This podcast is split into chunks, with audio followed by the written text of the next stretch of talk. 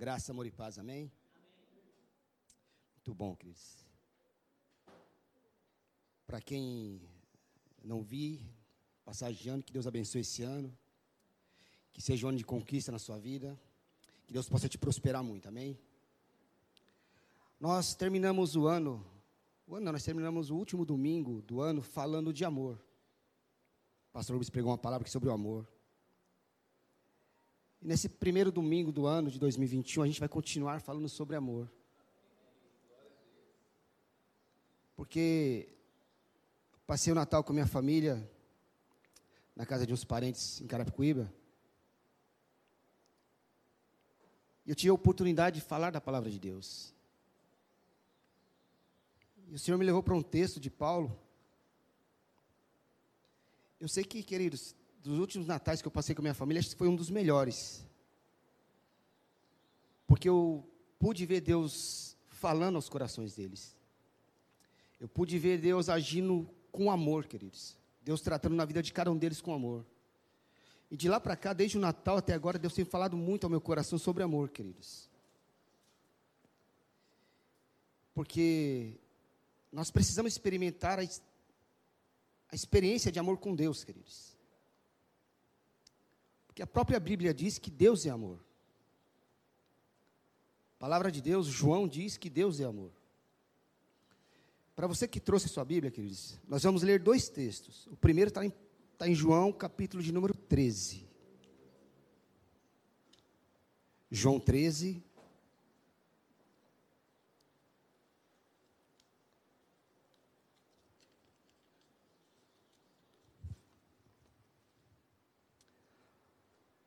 Verso 34 e verso 35. João 13, João 13, 34, 35 diz assim: Um novo mandamento vos dou, que vos ameis uns aos outros, como eu vos amei a vós, que também vós uns aos outros vos ameis. Nisto todos conhecerão que sois meus discípulos, se vos amardes uns aos outros. Vai um pouco para frente, queridos, lá no texto de Paulo, em 1 Coríntios capítulo de número 13.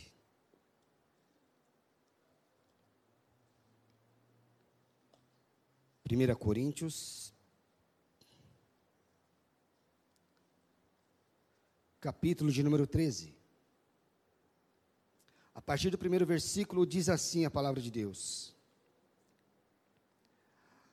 Ainda que eu falasse a língua dos homens e dos anjos, se não tivesse amor, seria como metal que soa ou como sino que tine.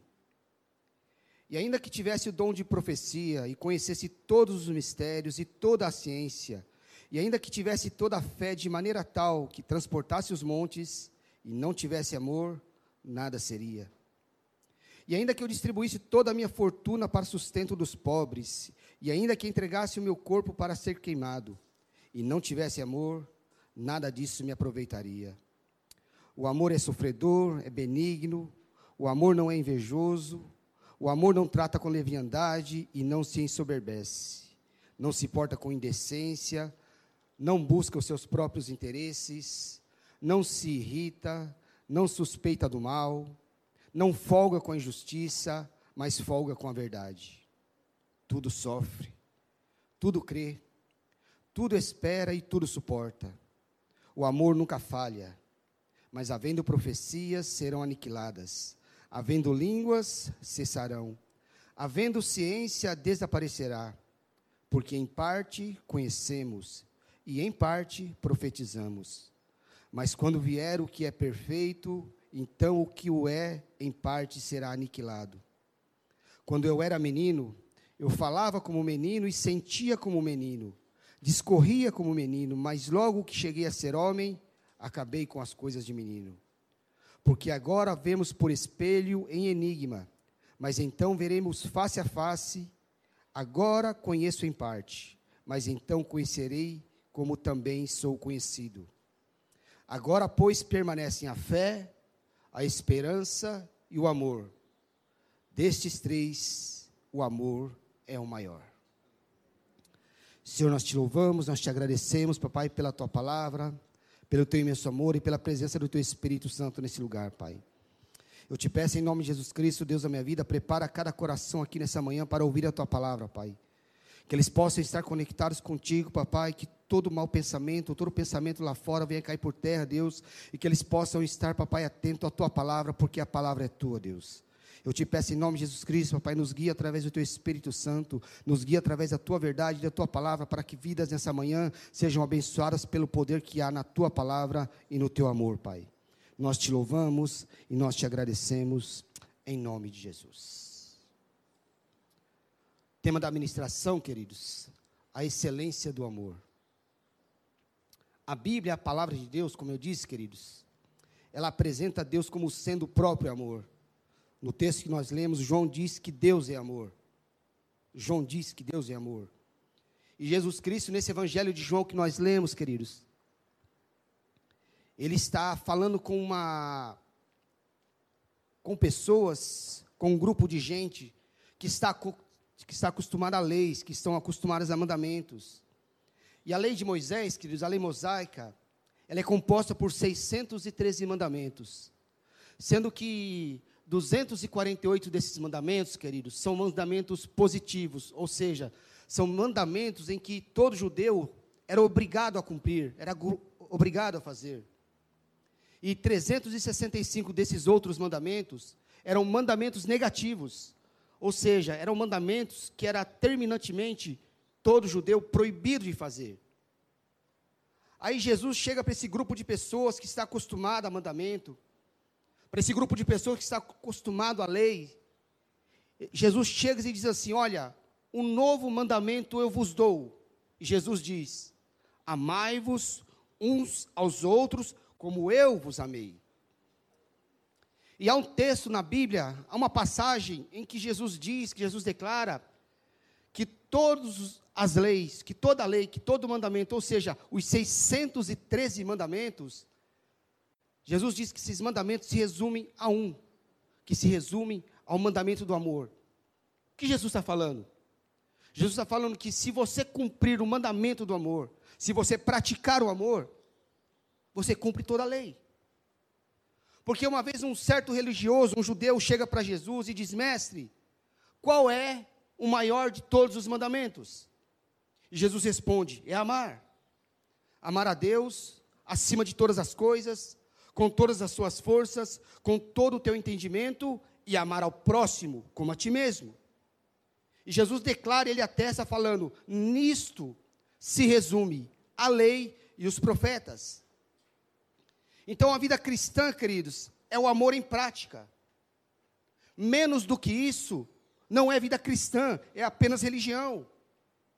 Jesus diz no texto que nós lemos de João, capítulo 13, ele diz que o mundo saberá que nós somos os seus discípulos, não pelo modelo da roupa que a gente usa, não pelo tamanho da Bíblia que a gente carrega, mas Jesus diz assim: o mundo saberá que vocês são os meus discípulos se amardes, se amardes uns aos outros. Então nós precisamos entender o que? Nós precisamos entender que a nossa dívida de amor para com o próximo, que a nossa dívida de amor para com o nosso irmão é semelhante ao amor que Jesus demonstrou por nós na cruz. Amai-vos uns aos outros como eu vos amei. E a pergunta é: nós estamos amando o próximo e o irmão como Cristo nos ama?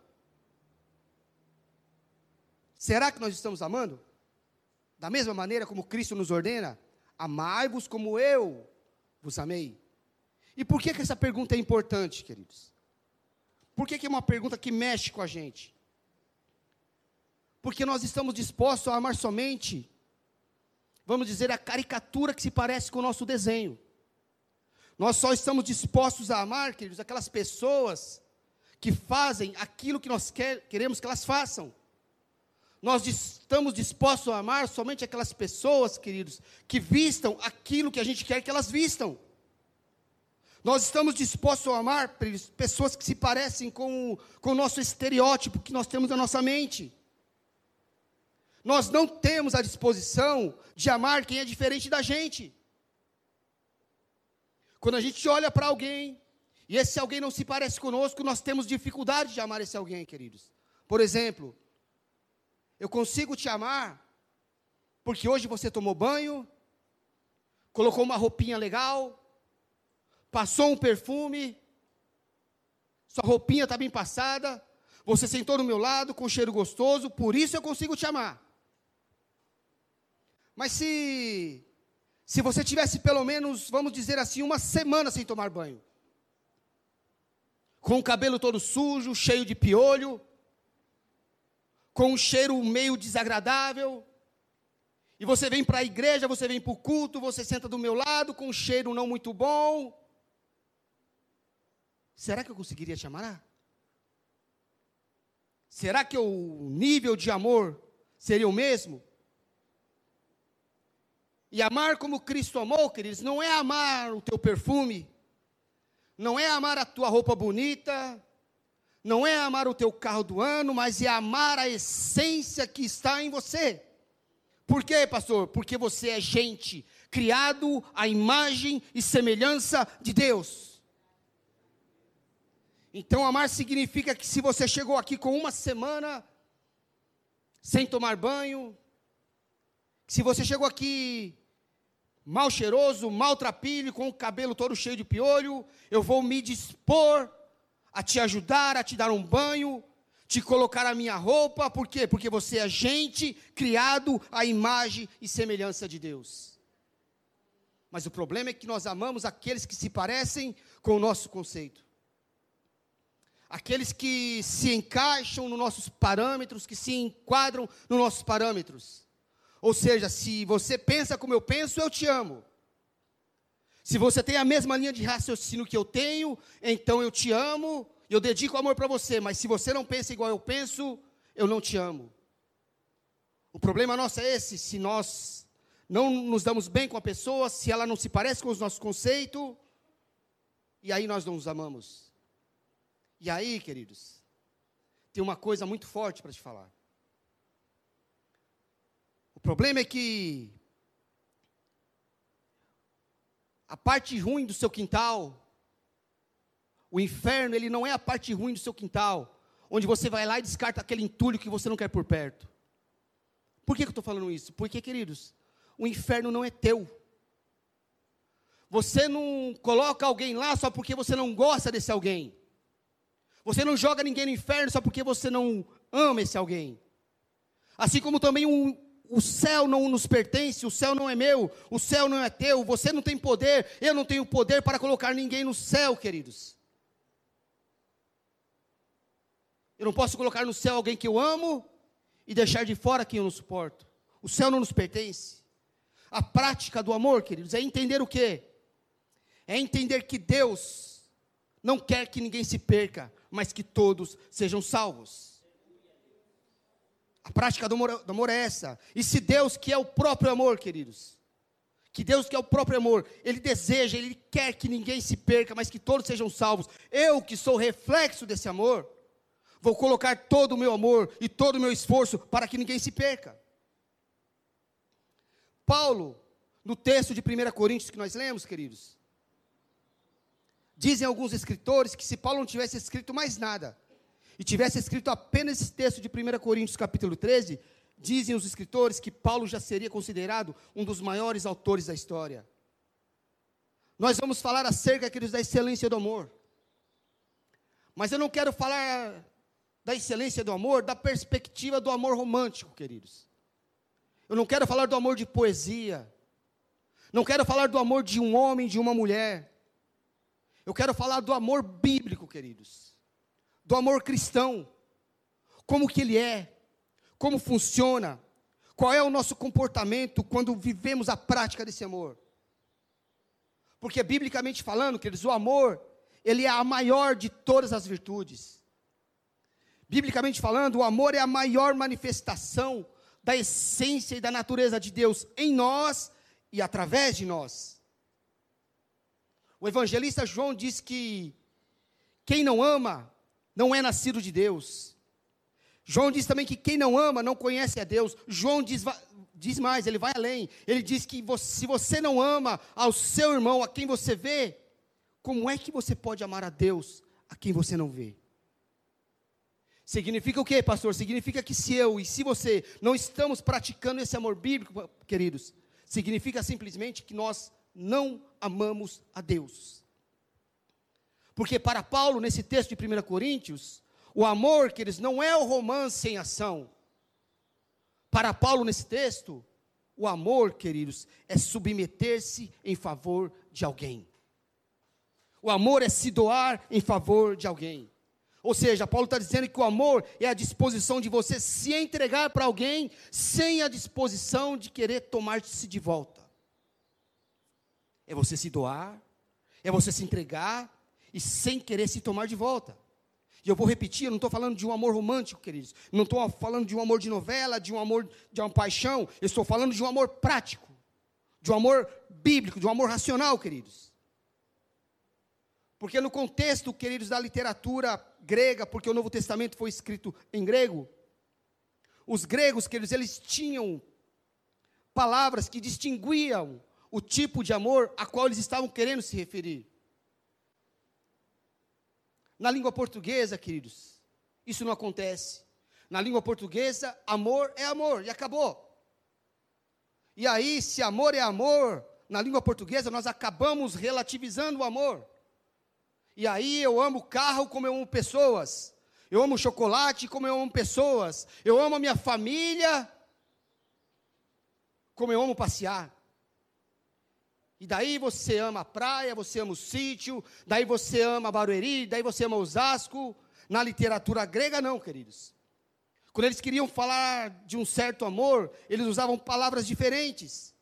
Eles distinguiam a palavra amor, por exemplo, quando eles queriam falar de afeição, quando eles queriam falar de alguma coisa de simpatia, eles usavam a expressão estorge, amor estorge, amor que eu tenho afeição por você, fui com a tua cara.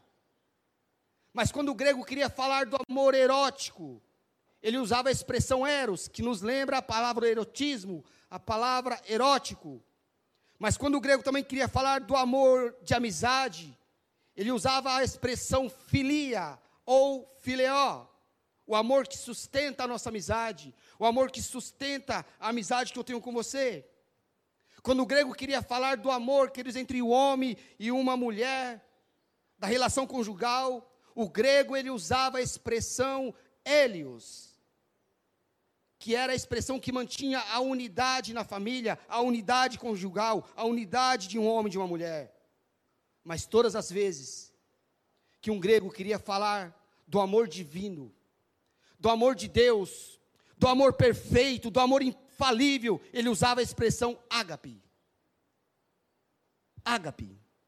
Ele está falando do amor de Deus, do amor divino, do amor que é infalível, do amor que é perfeito. Então o grego usava essa expressão. É deste amor que Paulo está falando em 1 Coríntios capítulo 13. Ele está falando do amor ágape, queridos, do amor, da revelação do amor de Deus sobre mim e sobre você, da experiência de amor de Deus sobre mim e sobre você, mas é do amor que mexe com o nosso caráter, do amor que mexe com o nosso comportamento, e do amor que mexe principalmente do relacionamento meu com o meu próximo. Paulo está dizendo que é possível que nós amamos o nosso próximo com esse amor. Só que antes da gente falar, queridos, e entrar no texto de 1 Coríntios capítulo 13, nós vamos ver aqui algumas verdades bíblicas que a palavra de Deus nos ensina sobre o amor. Primeiro, a Bíblia nos ensina sobre o amor, a Bíblia fala do amor de Deus para conosco. Deus nos ama. Deus nos ama. Então deixa eu falar direito eu e você, para você acordar, a gente não valia nada, a gente não vale nada diante da santidade de Deus. Nós somos impuros, nós somos pecadores, nós somos sem méritos nenhum, nós não merecemos nada. Ainda assim, Deus olhou para mim e para você e falou: Eu amo você, eu quero você e vou salvar você. Então a primeira verdade bíblica sobre amor é Deus te ama. O amor de Deus para conosco. A segunda verdade sobre o amor que a Bíblia fala para mim e para você, se ela fala do amor de Deus para conosco, ela também fala do nosso amor para com Deus. E ela nos ensina que nós devemos amar a Deus acima de todas as coisas, com todas as nossas forças, com todo o nosso entendimento, com toda a nossa vida e com todo o nosso coração. Isso aqui, queridos, é uma coisa tão séria, é uma coisa tão forte, que na linguagem de Jesus, Jesus diz assim: aquele que amar o seu pai e a sua mãe mais do que a mim, não é digno de mim. Jesus ainda fala: aquele que amar mais o seu marido, o seu filho e a sua casa, mais do que a mim, não é digno de mim. Jesus está falando do amor perfeito, Jesus está falando de um amor que nada, nem ninguém pode interpor, nada pode estar diante ou entre nós e Deus. O nosso amor de Deus tem que estar acima de todas as coisas. A Bíblia também vai nos ensinar de um outro amor. Que amor é esse? Do nosso amor próprio. A Bíblia fala que nós devemos nos amar. Pastor, onde está escrito isso na Bíblia? Você que está anotando, queridos, capítulo 22 de Mateus, versículo de número 39. Diz lá: Amarás, amarás o Senhor teu Deus e o próximo como você ama o chocolate. Amarás a Deus sobre todas as coisas e amarás o próximo como você ama a ti mesmo. Amarás o próximo como você ama quem? Então você tem que se amar, queridos. Você tem que aprender a olhar para você. Você tem que aprender a olhar para você e saber que Deus te criou a sua imagem e a sua semelhança e que Ele ama você e que Ele quer cuidar de você, queridos. O que, que Jesus está falando nesse texto, queridos? Amarás o próximo como você ama a ti mesmo. Jesus está falando para mim e para você que se você não se amar, você não tem condições de amar o teu próximo. Esquece. Se você não se ama, você não está em nenhuma condição de amar o teu próximo. Já viu aquelas pessoas que falam assim, que está sofrendo por amor, porque dedica mais amor ao próximo do que ela mesma? Isso cai por terra, queridos. Você não pode dedicar mais amor ao próximo se você primeiro não se amar. Então você não sofre por um amor assim. Então você precisa primeiro que aprender a se amar. Para primeiro para depois amar o teu próximo. A Bíblia também nos ensina sobre um outro amor, queridos. Que amor é esse, pastor? E aqui o negócio vai ficar estreito para a gente. Porque a Bíblia nos ensina do amor de Deus para conosco, do nosso amor para com Deus, do nosso amor conosco mesmo, e nos ensina do amor ao próximo. E aqui, infelizmente, queridos, a gente peca e peca muito. A prática do amor ao próximo tem sido um empecilho na vida do cristão. E agora entrando no texto de 1 Coríntios, queridos, Paulo ele leva tão a sério esse texto. Paulo ele leva tão a sério aquilo que o Espírito Santo deu sobre ele, que ele diz assim no versículo de número 1: Ainda que eu tivesse, ou ainda que eu falasse a língua dos homens e dos anjos, Paulo está falando de uma variedade de línguas. Paulo está falando, ainda que eu me tornasse um poliglota, se eu não conhecer a linguagem do amor, não serve para nada. Se eu não conhecer a linguagem de Deus, que é o próprio amor, não serve para nada. Se eu não conhecer a linguagem, a linguagem do amor, eu continuo sendo um tagarela, eu continuo sendo um falastrão. As minhas expressões não comunicam a essência de Deus porque eu falo muito, mas eu não digo nada. Paulo diz isso.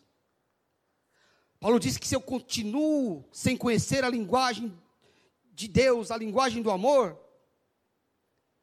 não serve para nada. E ele continua dizendo no versículo de número 2, ele diz assim: Paulo, Paulo diz: se eu profetizasse, mas não tivesse amor, também não serve para nada. E diz mais: se eu descobrisse todos os mistérios, toda a ciência, se não tivesse amor, Paulo diz, não serviria para nada. O que Paulo está querendo dizer aqui, queridos? Paulo está dizendo, ainda que você receba todos os dons espirituais, o dom de profecia, que ele diz que é maior que o dom de línguas, se você não tiver amor, a tua espiritualidade é vazia, seca. O que, que Paulo está dizendo, pastor? Paulo está dizendo assim: ó, é melhor você não falar em línguas, mas viver em amor, do que falar em línguas.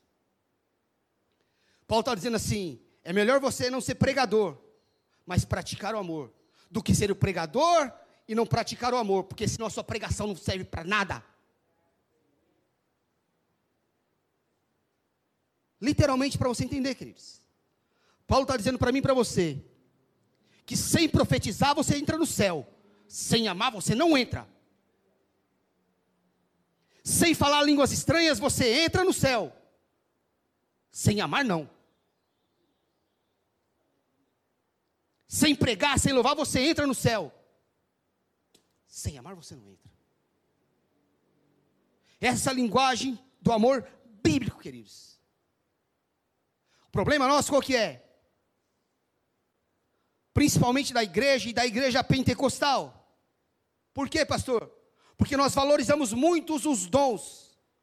Valorizamos demais os dons espirituais. Só que maior que o dom, queridos, são os frutos. Por quê? Porque os dons, eles são os distribuídos. E diga-se de, de passagem, Deus distribui o dom até para o ímpio.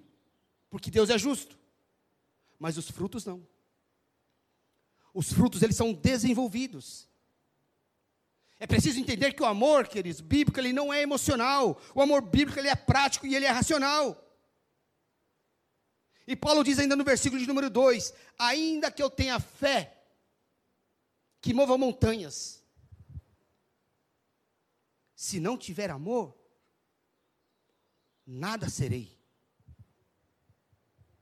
Paulo está dizendo aqui que no, no final das contas, queridos, vida cristã não é pregar bem, vida cristã não é profetizar, vida cristã não é falar em línguas, Vida cristã não é aplaudir no momento lindo de uma pregação.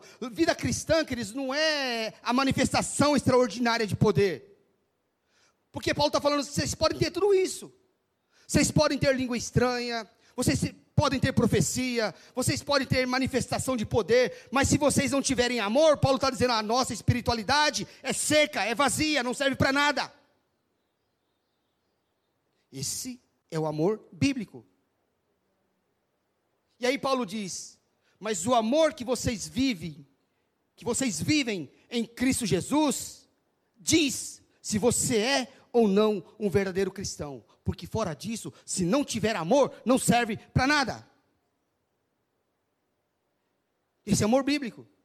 Depois, no versículo de número 3, Paulo diz assim: Ainda que eu distribua todos os meus bens para os pobres, ainda que eu entregue o meu corpo para ser queimado, Paulo diz: se não tiver amor, não serve para nada. O interessante aqui nesse, nessa passagem é que todas essas manifestações que Paulo fala, que Paulo cita, parecem, queridos, parecem ser manifestações de amor. Porque se eu vender tudo que eu tenho e entregar aos pobres, parece ser uma manifestação de amor. Se eu entregar o meu corpo para ser queimado, também parece uma manifestação de amor. Mas o que, que Paulo está dizendo nesse texto, está revelando nesse texto, é que obra de caridade, queridos, nem sempre é amor. Pode ser vaidade, pode ser orgulho, pode ser jactância, e pode ser principalmente exibicionismo. O amor bíblico é assim, queridos. Paulo está dizendo que entregar o meu corpo para ser queimado pode não ser amor, mas pode ser a ambição de eu me tornar um Marte. A igreja cristã não tem entendido o que é o amor bíblico, queridos. Por quê, pastor? Porque a nossa motivação tem que ser o amor. E se a nossa motivação tem que ser o amor, queridos, nós estamos pecando e muito naquilo que se refere a amor bíblico. Por quê? Porque nós pensamos que amor é o que? Amor é sair à noite aí e entregar sopa para quem está com fome. Nós pensamos que amor é sair à noite e pegar nossa roupa usada e dar para quem está passando frio. Nós pensamos que amor é sapatear na igreja. Nós pensamos que amor é profetizar sobre a vida de alguém. Paulo está dizendo que tudo isso pode não ser amor. Pastor, é para parar de fazer isso? Não, queridos. Não é para parar. Não é para parar de dar sopa à noite. Não é para parar de acolher o pobre que está passando frio à noite. Não é para parar de profetizar. Não é para parar de sapatear. Desde que você seja movido pelo amor. A minha motivação tem que ser o amor. Para fazer as coisas para Deus tem que ser o amor, queridos. Então, o amor na linguagem de Paulo e na linguagem de Jesus, queridos, tem que ser movido por amor. Tem que ser motivado pelo amor. Então, o que é? O que significa o amor na linguagem de Paulo? Como é que esse amor se manifesta? Como é que ele se dá? Como é que se pratica esse amor? O evangelista João, queridos, diz e aqui, eu gostaria que você prestasse muita atenção, que vai ser muito válido para a sua vida espiritual, queridos. O evangelista João diz que o amor, ele é a expressão da nossa espiritualidade. Guarda bem isso, queridos. O amor é a expressão da nossa espiritualidade. Lá na sua primeira carta, no capítulo 4, queridos, no verso 7 e 8, João diz assim: Amados, amemo-nos uns aos outros,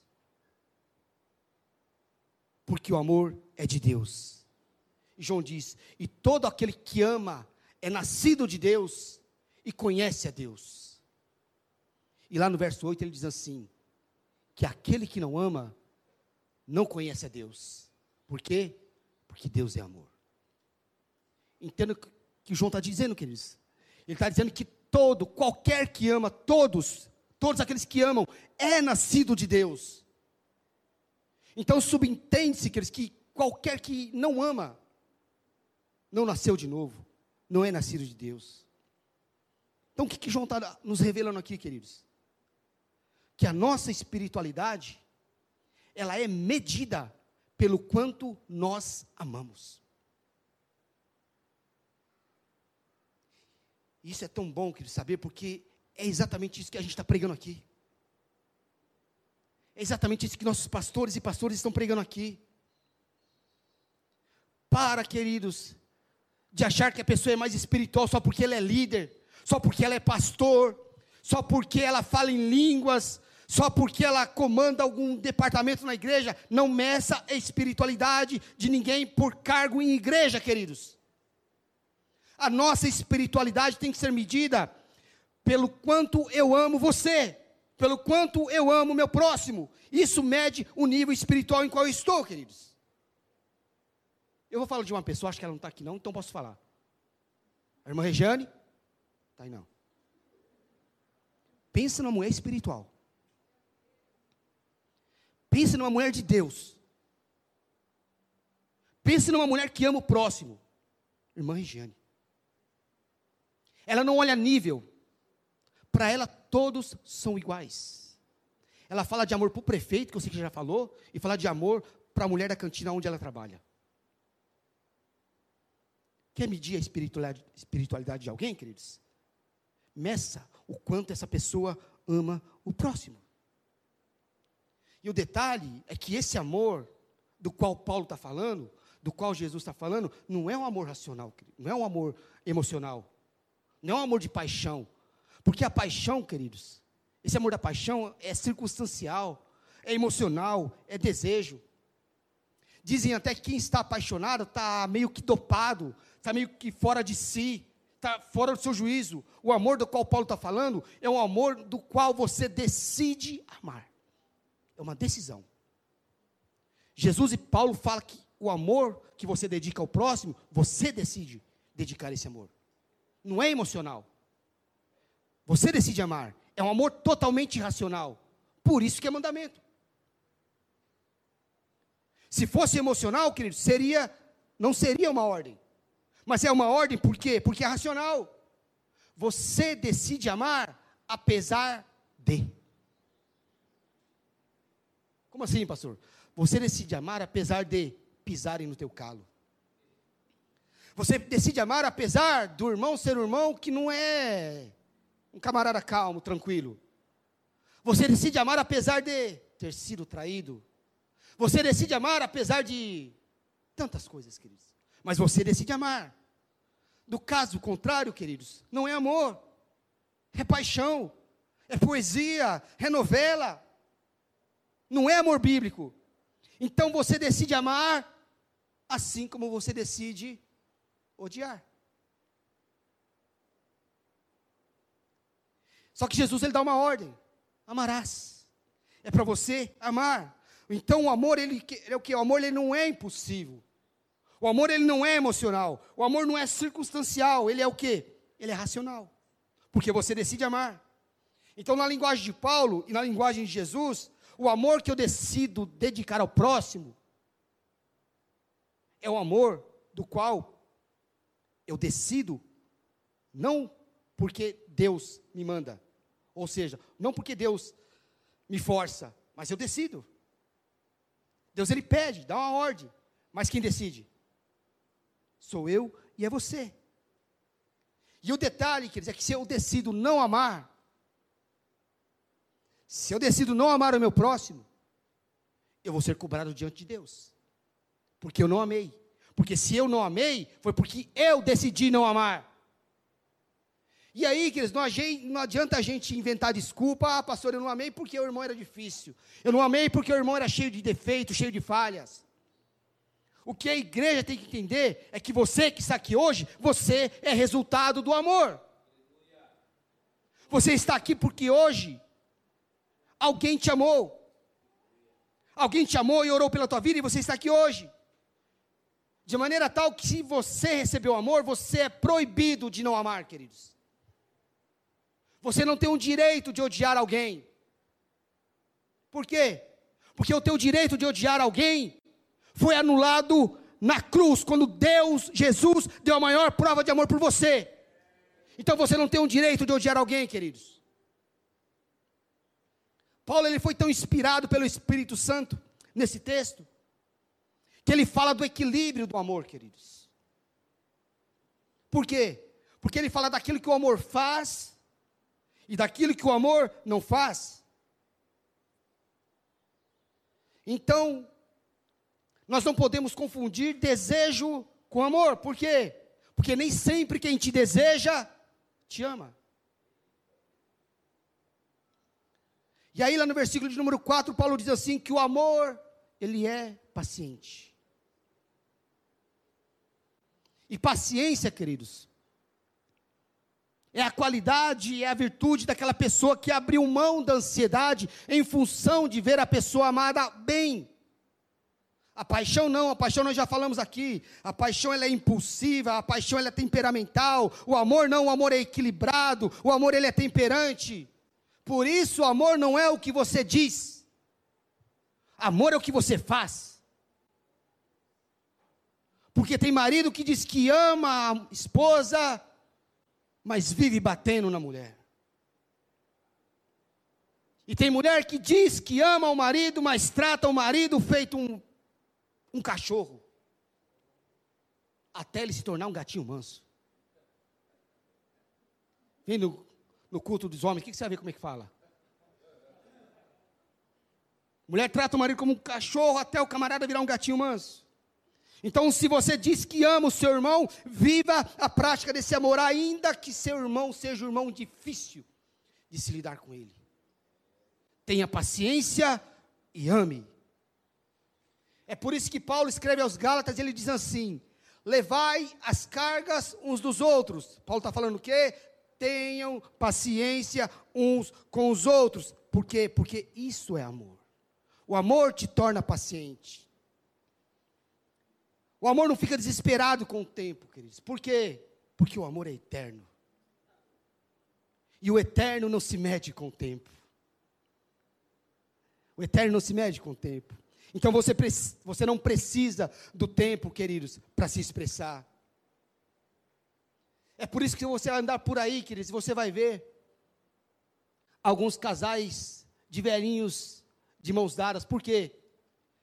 Ele, o senhorzinho, não é mais tão robusto quanto aos 17 anos. Só que ela também não tem mais a pele tão sedosa quanto aos 17 anos. Mas o amor permanece lá. O amor está lá. Por quê, pastor? Porque o amor não depende do tempo. O amor é eterno. E o eterno não usa relógio, queridos. Então calma, queridos. Paciência. Depois Paulo diz mais. Paulo diz, diz que o amor, ele é benigno. O que é benignidade, queridos? É quando é a virtude daquela pessoa que se, se mostra favorável a alguém sem esperar nada em troca. Isso é benignidade. Você expressar amor sem esperar nada em troca. Porque o amor que quer o troco, queridos, não é amor, é barganha, é interesse próprio. Então eu quero, eu desejo que você esteja bem, ainda que eu não ganhe nada com isso, queridos. Ou seja, quando eu expresso esse amor, quando eu declaro esse amor ágape de, de qual Paulo está falando, eu não preciso estar bem. Eu apenas preciso amar para que o meu próximo esteja bem. Por quê? Porque eu não dependo do amor que o outro me devolve para ser abastecido. Mas eu sou abastecido pelo amor que derrama sobre a minha vida. Eu necessito de devolução, queridos. Eu não preciso de devolução. Eu só preciso amar. Eu só preciso entregar. Eu só preciso doar. E eu não estou falando, vou repetir, queridos, eu não estou falando de amor romântico. Eu não estou falando de amor poético, eu estou falando de amor bíblico, de amor prático. Depois Paulo diz mais, ele diz que o amor não é invejoso. Em algumas traduções diz que o amor, ele não arde em ciúmes. Então, como é que eu digo que te amo, queridos? E o teu bem-estar me incomoda? Como é que a igreja prega o amor, mas ela se incomoda quando um dos seus membros alcança um grande resultado? Como é que a igreja prega o amor, diz que ama, diz que é amor, mas ela se incomoda quando um novo convertido se destaca no ministério? fica com inveja e torcendo contra.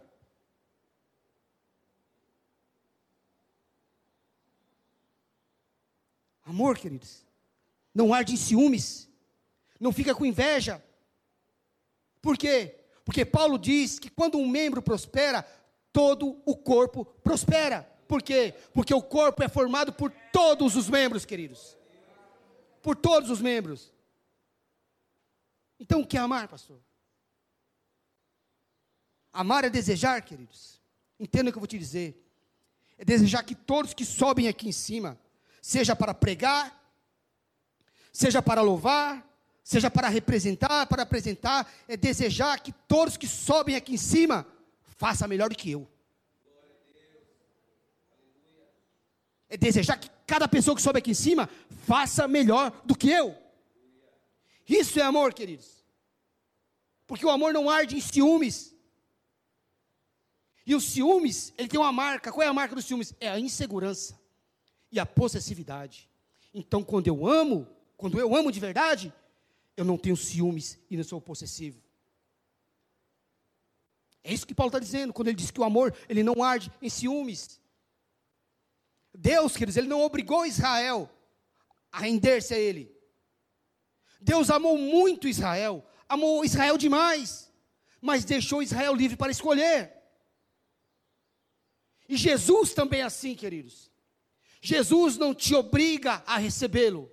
Jesus te ama tanto, de uma maneira tão intensa, tão enorme, queridos, que Ele te ama muito, mas Ele te deixa livre para escolher se você quer recebê-lo ou não. Com o Espírito Santo é a mesma coisa. O Espírito Santo te ama muito. Ele deseja muito vir sobre a sua vida. Mas ele te ama tanto que ele te deixa livre para você escolher, para você decidir se ele quer, se você quer que ele venha sobre você ou não. Por quê, pastor? Porque o amor dá liberdade para o outro de não querer. Quem ama, queridos, deixa aí. Por quê? Porque o amor não arde em ciúmes, o amor não é invejoso. O amor ele não se alimenta, queridos, da tristeza de ninguém. Não se alimenta da infelicidade de ninguém, mas o amor quer a felicidade do outro, o amor quer o bem do outro. Então, o amor bíblico queridos, não me permite tomar posse de, das pessoas que eu amo, mas da liberdade de escolha para a pessoa amada. E Paulo continua dizendo: ele fala que o amor não se ufana, não se ensoberbece. Paulo está falando aqui que o amor ele não se vangloria, não se gaba. Como é que eu digo que te amo, queridos, e te olho de cima para baixo? Como é que eu digo que te amo e acho que sou melhor do que você? Como é que eu digo que te amo e digo que você não vale nada e eu sou tudo de bom? Como é que eu digo que te amo, queridos?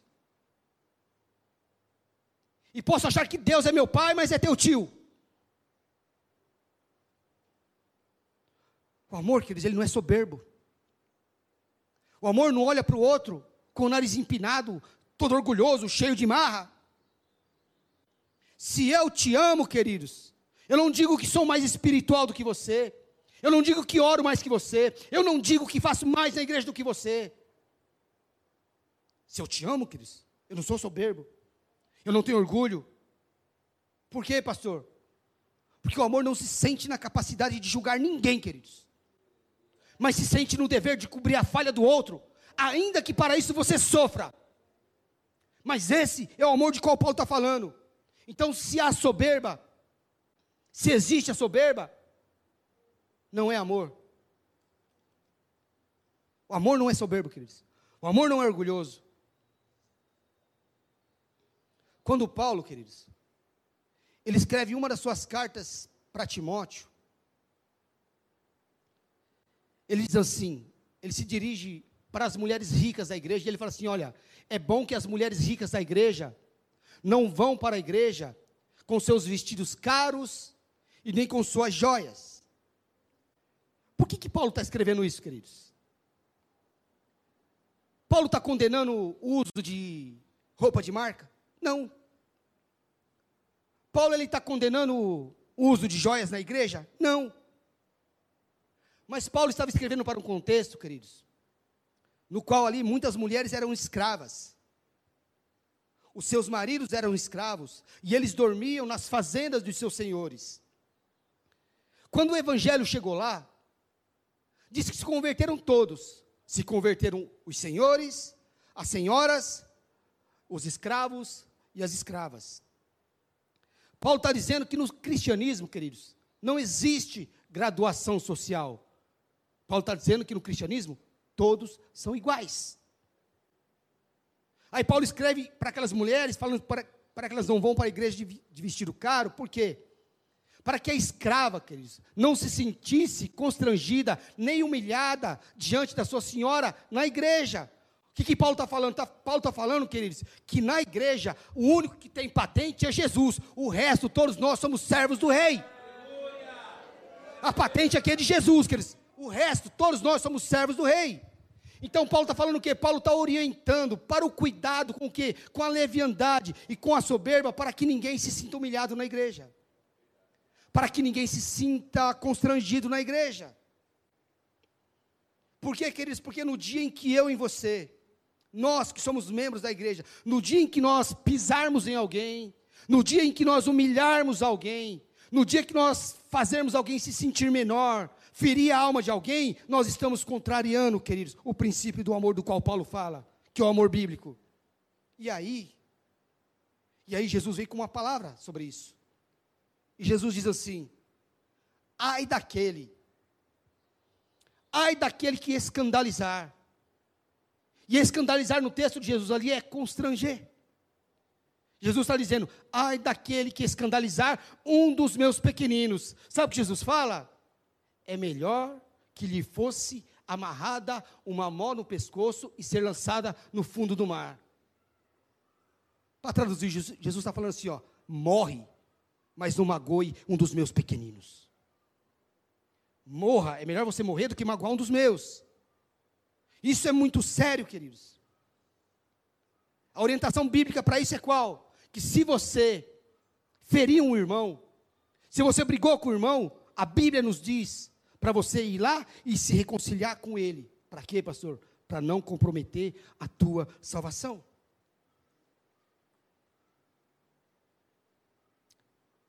Nós conhecemos, a gente conhece muita gente usada por Deus. Muita gente usada por Deus. Mas que quando não está sendo usada por Deus, queridos, estraga tudo o que fez quando estava sendo usada por Deus. Por quê, pastor? Porque não sabe amar. Não entendeu ainda o amor bíblico, o amor fraternal de qual Paulo está falando. Depois Paulo fala mais, queridos. Paulo fala que o amor, ele não se conduz inconvenientemente, ou não se conduz com inconveniência. Paulo está falando que o amor controla as suas atitudes. Não age por impulso, mantém um equilíbrio. E isso tudo que Paulo está falando, está falando para a igreja, queridos. Paulo está dizendo que o amor ele é, ele é tão equilibrado, que o amor ele tem tanta equidade, que é impossível, queridos, você amar a um e odiar a outro. O equilíbrio de que Paulo está falando, ele está dizendo que é impossível você amar um e odiar a outro. Paulo está dizendo que o amor é tão pleno que se eu amo um, necessariamente eu também amo o outro. E se eu não amo um, eu também não amo o outro. Essa é a linguagem do amor na Bíblia. Que linguagem? Se eu amo, eu amo. O que significa, pastor? Significa que se eu te amo e eu não te amo, na verdade eu não te amo. Na verdade você tem algo que me interessa. O que eu sinto por você é egoísmo.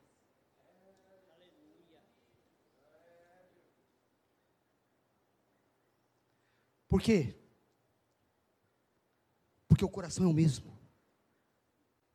Coração é um só. No coração de um cristão verdadeiro não cabe ódio e amor. Aliás, ódio não cabe no coração de um cristão. Porque o coração é um só. E um coração só não pode ter ódio e amor. Eu tenho que amar você e você no mesmo nível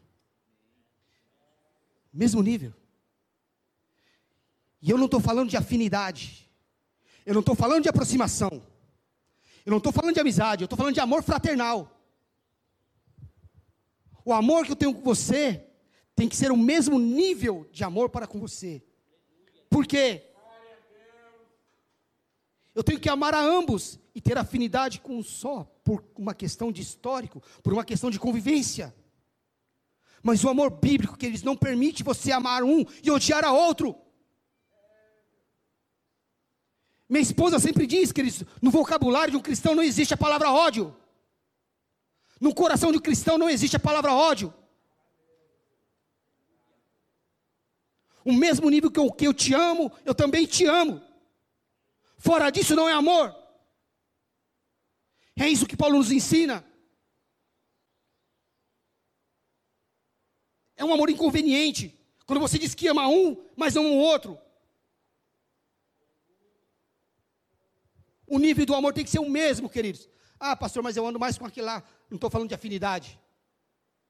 Estou falando de amizade, não. Estou falando de amor bíblico. Eu amo vocês. Mesmo que você não tenha nada para me oferecer sem interesse. O amor bíblico é esse, não é inconveniente, não é egoísta. Então, se eu te amo, necessariamente eu amo a todos. Esse é o amor do cristão verdadeiro. Agora você fala que odeia, você odeia porque o outro não tem nada que te interessa. Nada que lhe agrade. O amor é aquele que eu te amo com o mesmo nível com que eu te amo. A todos. Por quê, queridos? Porque a natureza de Deus me faz amar todos de maneira igual. A natureza de Deus me faz isso. Paulo diz mais, queridos, que o amor ele não busca seus próprios interesses. Quem ama, queridos, o importante não é que eu esteja bem, mas que o meu próximo esteja bem. No amor, conta mais o bem-estar do meu irmão. No amor, conta bem mais o bem-estar do próximo. Por isso que o amor, queridos, ele é sacrificial. Você se doa, você se entrega. Esse é o amor, queridos. Diz que o amor não se exaspera. O que, que é isso, pastor? O amor não se irrita. O amor não fica nervoso. E por que, que o amor não se irrita, pastor?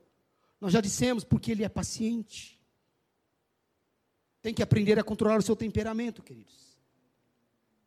Tem que parar de se achar no direito de sair por aí exortando as pessoas, principalmente na frente dos outros. Se você quer ajudar, queridos, não corrija na frente dos outros. Alguém fez alguma coisa que você não gostou, que te chateou, chame essa pessoa separadamente e solta os cachorros. Não, querido, não solta os cachorros. Orienta. Fora disso é jactância, é espírito de superioridade. É se achar melhor que a pessoa, se achar no direito de esculachar a pessoa. Então o amor não se exaspera, o amor não fica irritado. Tem que aprender a controlar a língua, queridos, para não falar aquilo que magoa, principalmente na frente das pessoas. Segura a barra. Se te irritaram, tenha paciência. Paulo diz mais: Paulo diz que quem ama, diz que o amor, ele não se ressente do mal. Ai, ai, ai. Paulo está falando que, que o amor não guarda ressentimentos. Que o amor, ele é perdoador, queridos. Literalmente, Paulo está dizendo: quem ama, perdoa. Quem não ama, não perdoa. E aí a gente corre muitos riscos, queridos. Qual, pastor?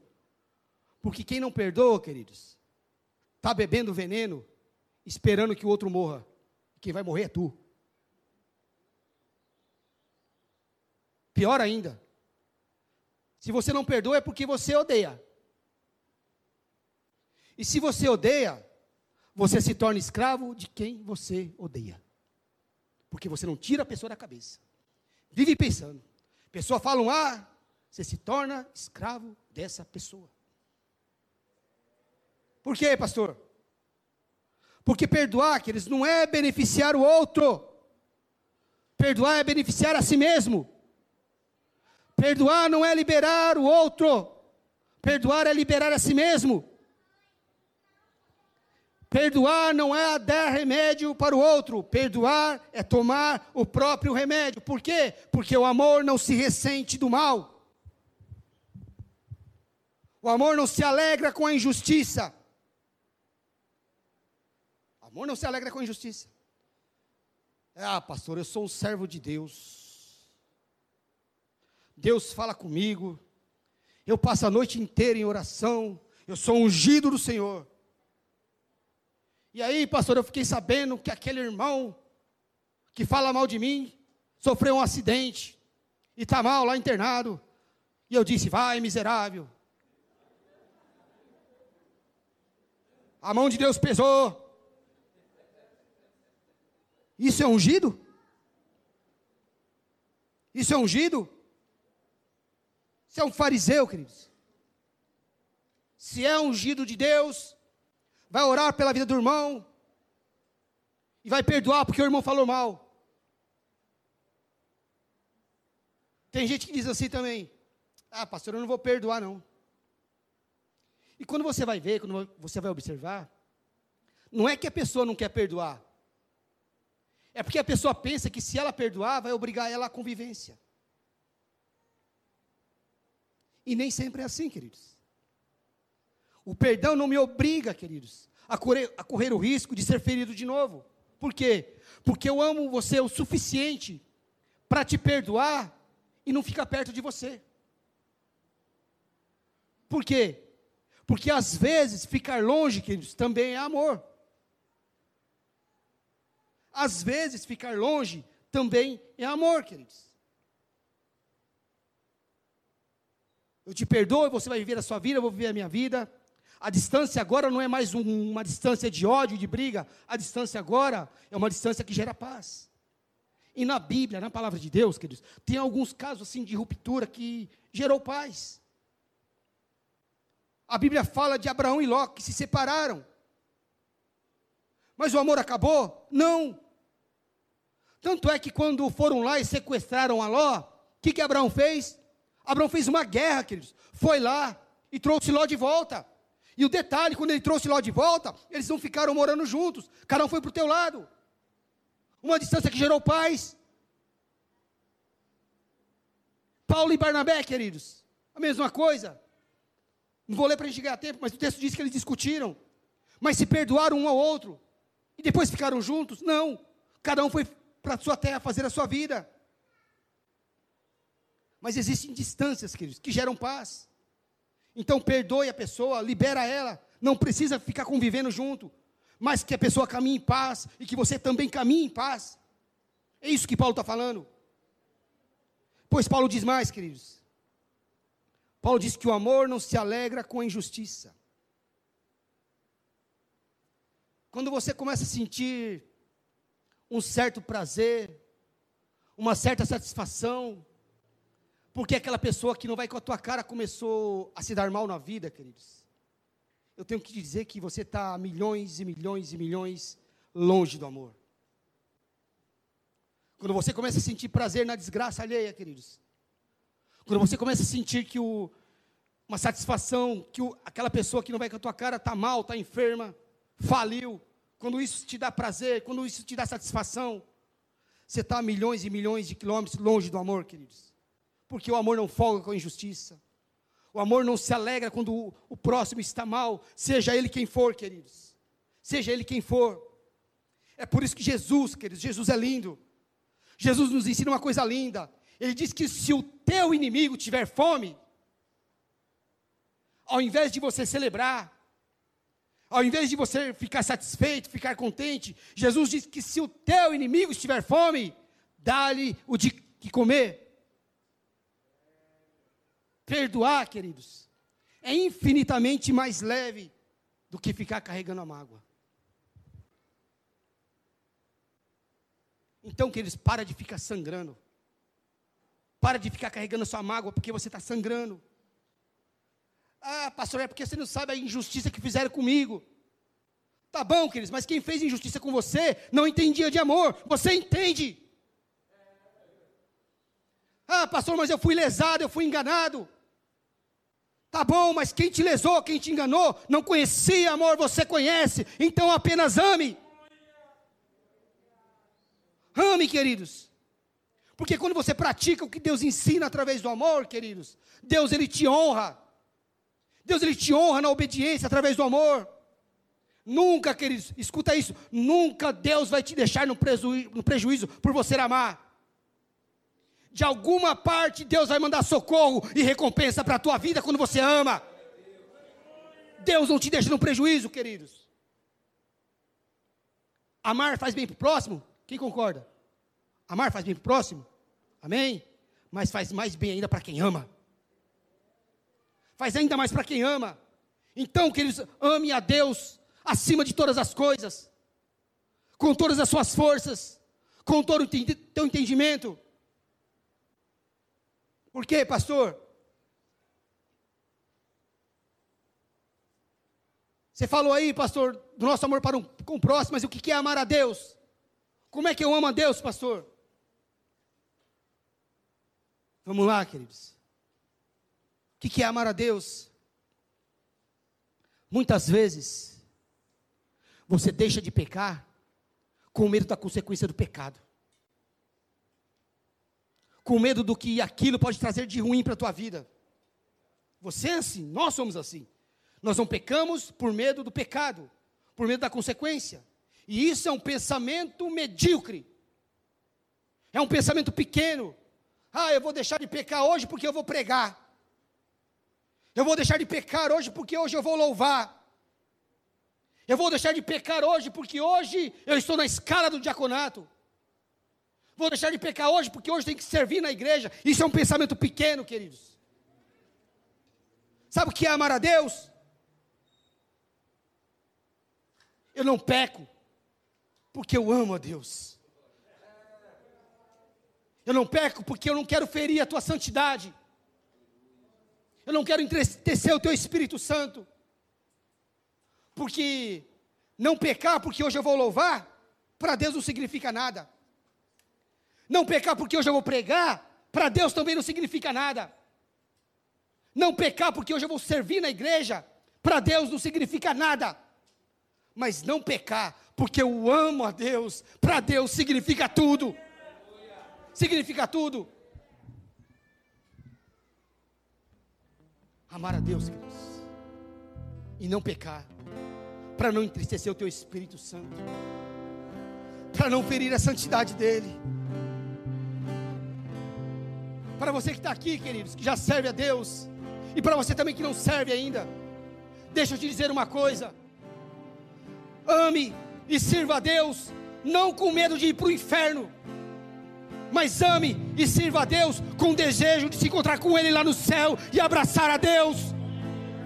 Ame e sirva a Deus com desejo de encontrar com Ele lá no céu, não com medo da consequência do pecado, não com medo de ir para o inferno, queridos, mas ame a Deus. Paulo encerra o texto dele, queridos, no que diz respeito a essa ministração, e ele diz assim: que o amor, ele tudo sofre. E por que, que o amor tudo sofre? Porque ama Deus. Diz que o amor tudo crê. Por que tudo crê? Porque ama Deus. Diz que o amor tudo espera. E por que espera? Porque ama Deus. Diz que o amor tudo, tudo suporta. Suporta porque ama Deus. E depois Paulo declara: por que de tudo isso? Ele diz: porque o, jam, o amor jamais acaba, amor nunca falha. Amor nunca falha, queridos. O amor jamais acaba.